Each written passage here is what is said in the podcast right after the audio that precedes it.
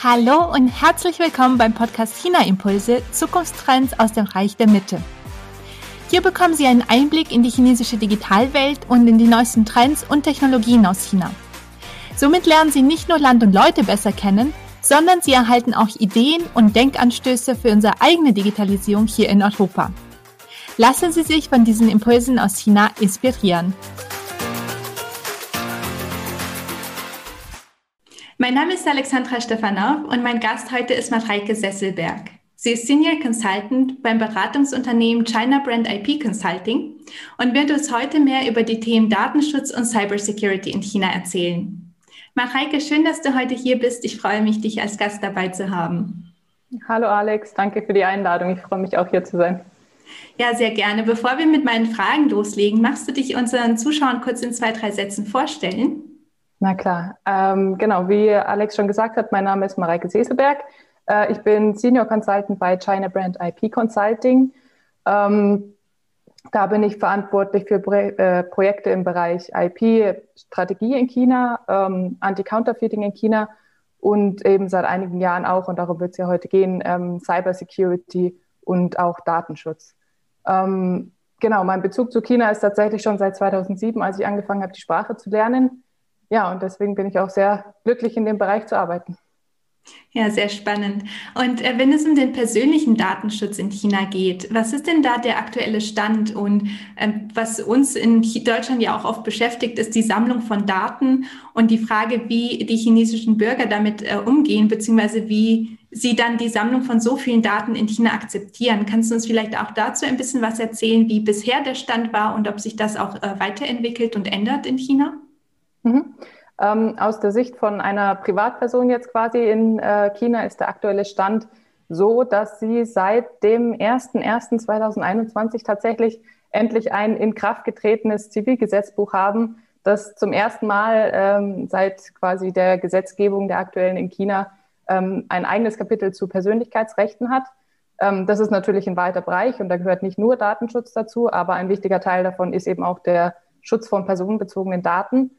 Ähm, es ist wirklich eine ein sehr aktuelle Neuerung und sehr spannend zu sehen, äh, wie, wie China damit umgeht und bedeutet jetzt quasi für die einzelnen Personen, ist es jetzt möglich, ähm, wirklich auf Grundlage von äh, der Verletzung von personenbezogenen Daten, also dem Missbrauch, äh, dem illegalen, der illegalen Nutzung, auch vor Gericht zu gehen und ähm, eine Klage einzureichen. Und ich habe gestern äh, schon einen Artikel gesehen, dass die erste Klage schon eingereicht wurde. Ähm, da hat ein Unternehmen auf seiner Website die Namen und ich glaube sogar auch Kontaktdaten von äh, Kunden von einem bestimmten Pro Produkt veröffentlicht, weil das mit äh, Coronaviren kontaminiert war, irgendwie sowas. Ähm, und da hat dann einer geklagt, weil er eben es nicht so toll fand, dass sein Name jetzt äh, auf, auf der Website steht. Ich hoffe, dass der Artikel an dem Teil falsch war. Er hat Schadensersatz gekriegt, aber das war ein Yuan, also wesentlich weniger als ein Euro. Ich habe es nicht nachkontrolliert. Ich hoffe, der Artikel hat einen Fehler drin gehabt. Aber Fakt ist, also es geht jetzt langsam los, dass man seine, ähm, seine personenbezogenen Daten wirklich schützen und auch äh, vor Gericht durchsetzen kann. Und was ist da auch der Unterschied oder der größte Unterschied vielleicht zwischen der DSGVO, die wir hier in Deutschland haben, und dem chinesischen Datenschutz?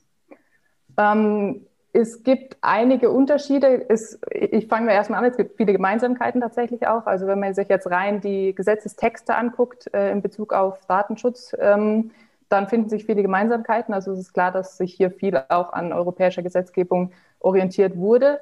Ähm, aber es gibt auch einiges an, an Unterschieden, ähm, beispielsweise, dass ähm, die Anzahl der Gesetze und Vorschriften, die es in China gibt, ähm, wirklich unüberschaubar ist. Äh, Im Gegensatz zu hier, wo wir eben einmal die DSGVO auf Europaebene haben und dann in Deutschland eben noch das Bundesdatenschutzgesetz. Ähm, das heißt, ich muss mir maximal zwei Gesetze angucken und weiß grob, was so meine, meine Rechte sind. Äh, dem gegenüber steht in China wirklich eine unglaubliche Menge an, an Gesetzen und, und Verordnungen, die sich teilweise auch noch widersprechen. Ähm, und dann für mich der allergrößte Unterschied, würde ich sagen, ist, dass in China die Kommunistische Partei über dem Gesetz steht. Anders als hier, wo im Prinzip diese Gesetze für alle gelten, auch unsere Regierung, natürlich mit Ausnahmen, ähm, ist die Kommunistische Partei in China über diesen Datenschutzgesetzen und kann im Prinzip sie einfach ignorieren oder so auslegen und ändern, wie sie das gerne möchten. Äh, hier ist für mich ein sehr gutes Beispiel das Social Credit System in China, ähm, was sehr, was eigentlich den Datenschutz ein bisschen karikiert. Einerseits habe ich immer mehr Gesetzgebung, die wirklich dazu führen soll, dass Daten geschützt sind. Andererseits habe ich den chinesischen Staat, die chinesische Regierung, die ein System aufbaut, in dem auch sehr persönliche, nicht nur finanzbezogene Daten, sondern auch persönliche Daten über die Bürger gesammelt werden sollen und dann allen Behörden im Prinzip zur Verfügung gestellt werden sollen. Das ist für mich der größte Unterschied. Mhm. Ja, das stimmt. Das hört man oft, dass es in China den Datenschutz äh, oder den persönlichen Datenschutz für Daten, die vor Unternehmen oder vor anderen Staaten geschützt werden, aber wenig äh, oder gar nicht vor der chinesischen Regierung. Genau. Und äh, mal zum Thema Cybersecurity. Da gibt es ja immer mal wieder neue ähm, Entwürfe für neue Gesetze im Bereich Cybersecurity. Was ist denn da der aktuelle Stand im Moment?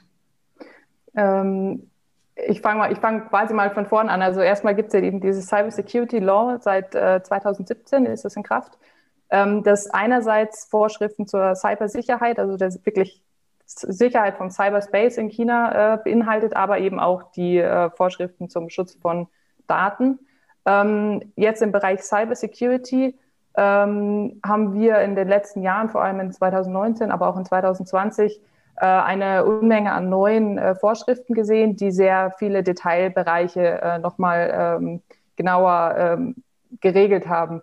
Beispielsweise eben, was für technische Produkte eingesetzt werden dürfen in bestimmten IT-Systemen und so weiter. Ähm, da ist momentan eigentlich das Aktuellste, dass jetzt langsam ein, ein System umgesetzt wird oder auch durchgesetzt wird, was sich Multilevel Protection Scheme nennt.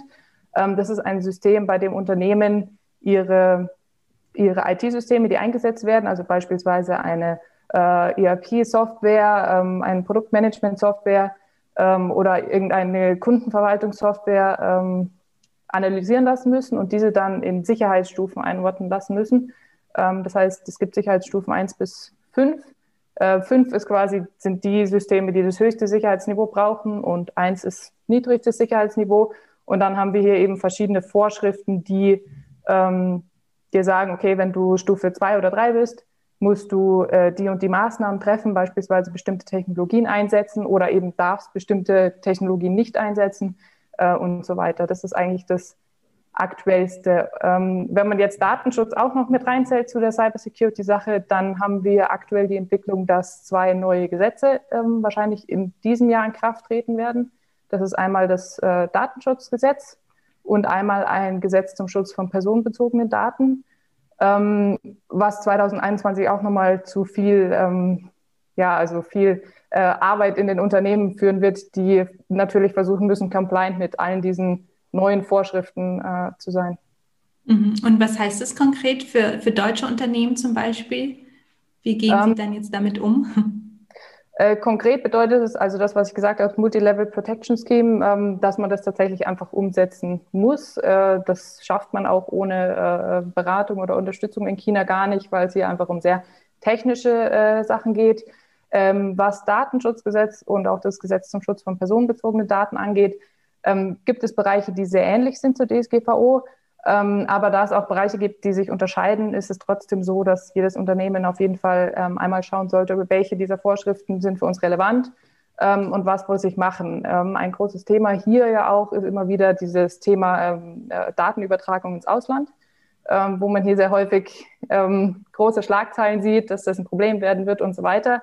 zu dem Thema nur so viel. Momentan äh, ist die einzige Regelung, die es hier gibt, dass dass kritische Infrastruktur, also Unternehmen, die kritische Infrastruktur sind, bestimmte Regeln befolgen müssen, was die Übertragung von Daten ins Ausland angeht, beziehungsweise bestimmte Daten nicht außerhalb von China speichern dürfen. Für die normalen Unternehmen gibt es bisher keine rechtskräftige, ähm, kein, keine Vorschriften in dem Bereich. Das heißt, ähm, man muss die Augen offen halten, ob was kommt. Es deutet sich seit drei Jahren immer mal wieder an, dass was kommt, aber tatsächlich sind die Entwürfe, die wir bis jetzt haben, sehr ähm, unharmonisch. Also man merkt so, dass die Ministerien sich selber alle nicht so ganz sicher sind und es wirkt so ein bisschen wie wenn ausgetestet wird, wo die Schmerzgrenze von ausländischen Unternehmen ist, was die Datenübertragung angeht. Und ähm, ich schätze, es bleibt spannend, was dann tatsächlich da in Kraft tritt, wenn dann mal was in Kraft tritt. Mhm. Ja, sehr spannend und wie du sagst, auch recht unübersichtlich, weil es ja so viele neue äh, Entwürfe immer gibt. Ja, mal zu einem äh, etwas anderen Thema, und zwar Patentverletzungen. Ähm, wie sieht es denn damit im digitalen Bereich aus? Konntet ihr in den letzten Jahren äh, bei euren Kunden auch Entwicklungen beobachten, dass es mehr oder weniger Patentverletzungen durch chinesische Unternehmen gab? Ähm, mehr oder weniger ist tatsächlich äh, schwer zu sagen. Also sagen Sie mal so, unsere Arbeit ist nicht weniger geworden. Ich würde sagen, die Art der Verletzung von geistigem Eigentum und auch Patenten hat sich ähm, teilweise geändert. Ähm, wir haben zunehmend komplexere Fälle.